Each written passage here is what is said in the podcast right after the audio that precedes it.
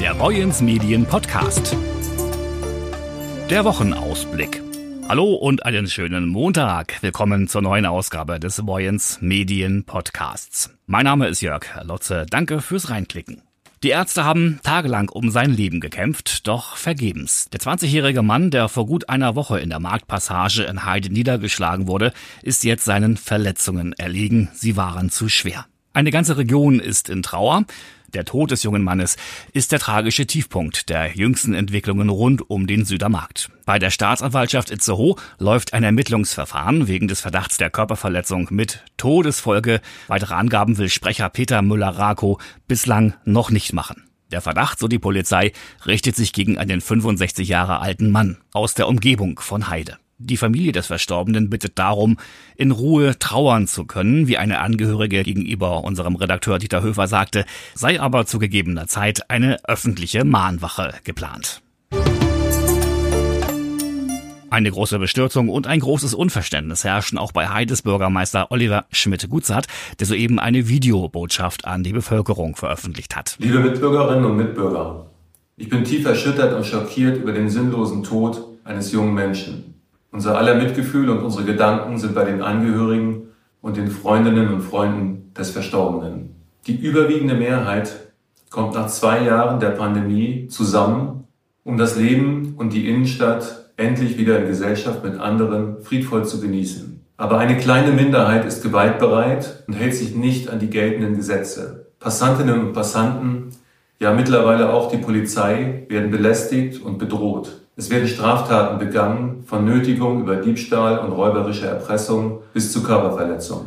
Aus diesem Grund hat die Polizei in Abstimmung mit mir unsere Innenstadt bereits vor über einem Monat zum gefährlichen Ort erklärt. Seitdem hat die Polizei ihre Einsatztruppen, Patrouillen und Kontrollen vor Ort verstärkt. Welche Maßnahmen werden denn neben den polizeilichen nun von der Stadt Heide getroffen? Wie kann man die Stadt sicherer machen? Bereits in der vergangenen Woche hat die Heider Ratsversammlung Maßnahmen beschlossen, um die Bemühungen der Polizei zu unterstützen. Mit dem Kreis Dithmarschen und anderen Akteuren werden wir in dieser Woche zusätzliche Maßnahmen besprechen. Wir möchten, dass die Innenstadt wieder ein Ort ist, in dem sich Menschen begegnen, um sich auszutauschen. Aber eines muss klar sein, die Innenstadt gehört uns allen. Allen, die dort in friedlicher Absicht zusammenkommen. Den anderen gehört sie nicht. Wir werden uns unsere Stadt nicht von einigen wenigen Gewaltbereiten nehmen lassen. Sagt der Heider Bürgermeister Oliver Schmidt-Gutzat. Wir werden Sie natürlich weiterhin auch in dieser Sache auf dem Laufenden halten. Wir berichten aktuell unter boyens-medien.de,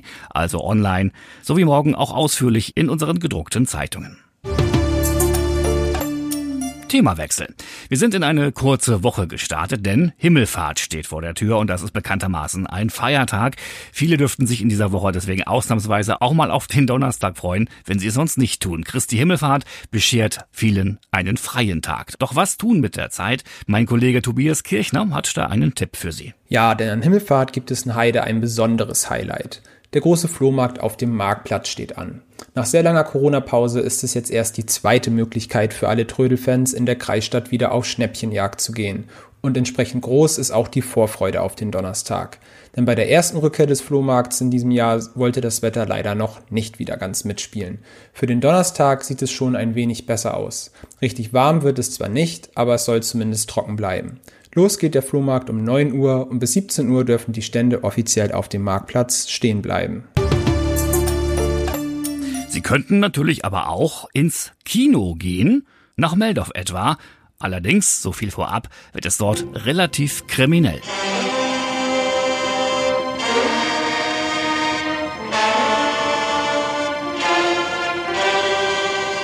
Kiel? Klar, Borowski. Münster?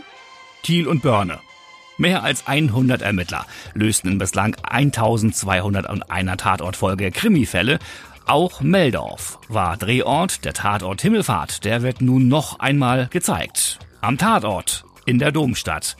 Boyens Medienredakteurin Dana Müller. Worum geht's denn in dieser Episode? Der Tatort Himmelfahrt feierte 1978 Premiere und wurde zum Teil in Meldorf und Umgebung gedreht.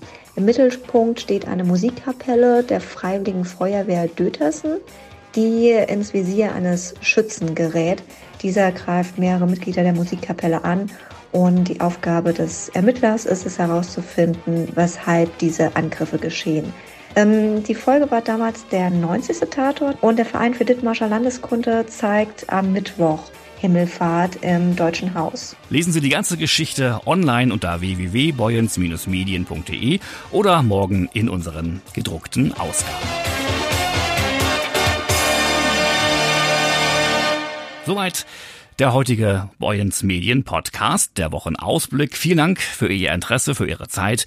Wir hören uns wieder am kommenden Freitag, dann wieder genau zum Wochenrückblick. Bis dahin, machen Sie es gut.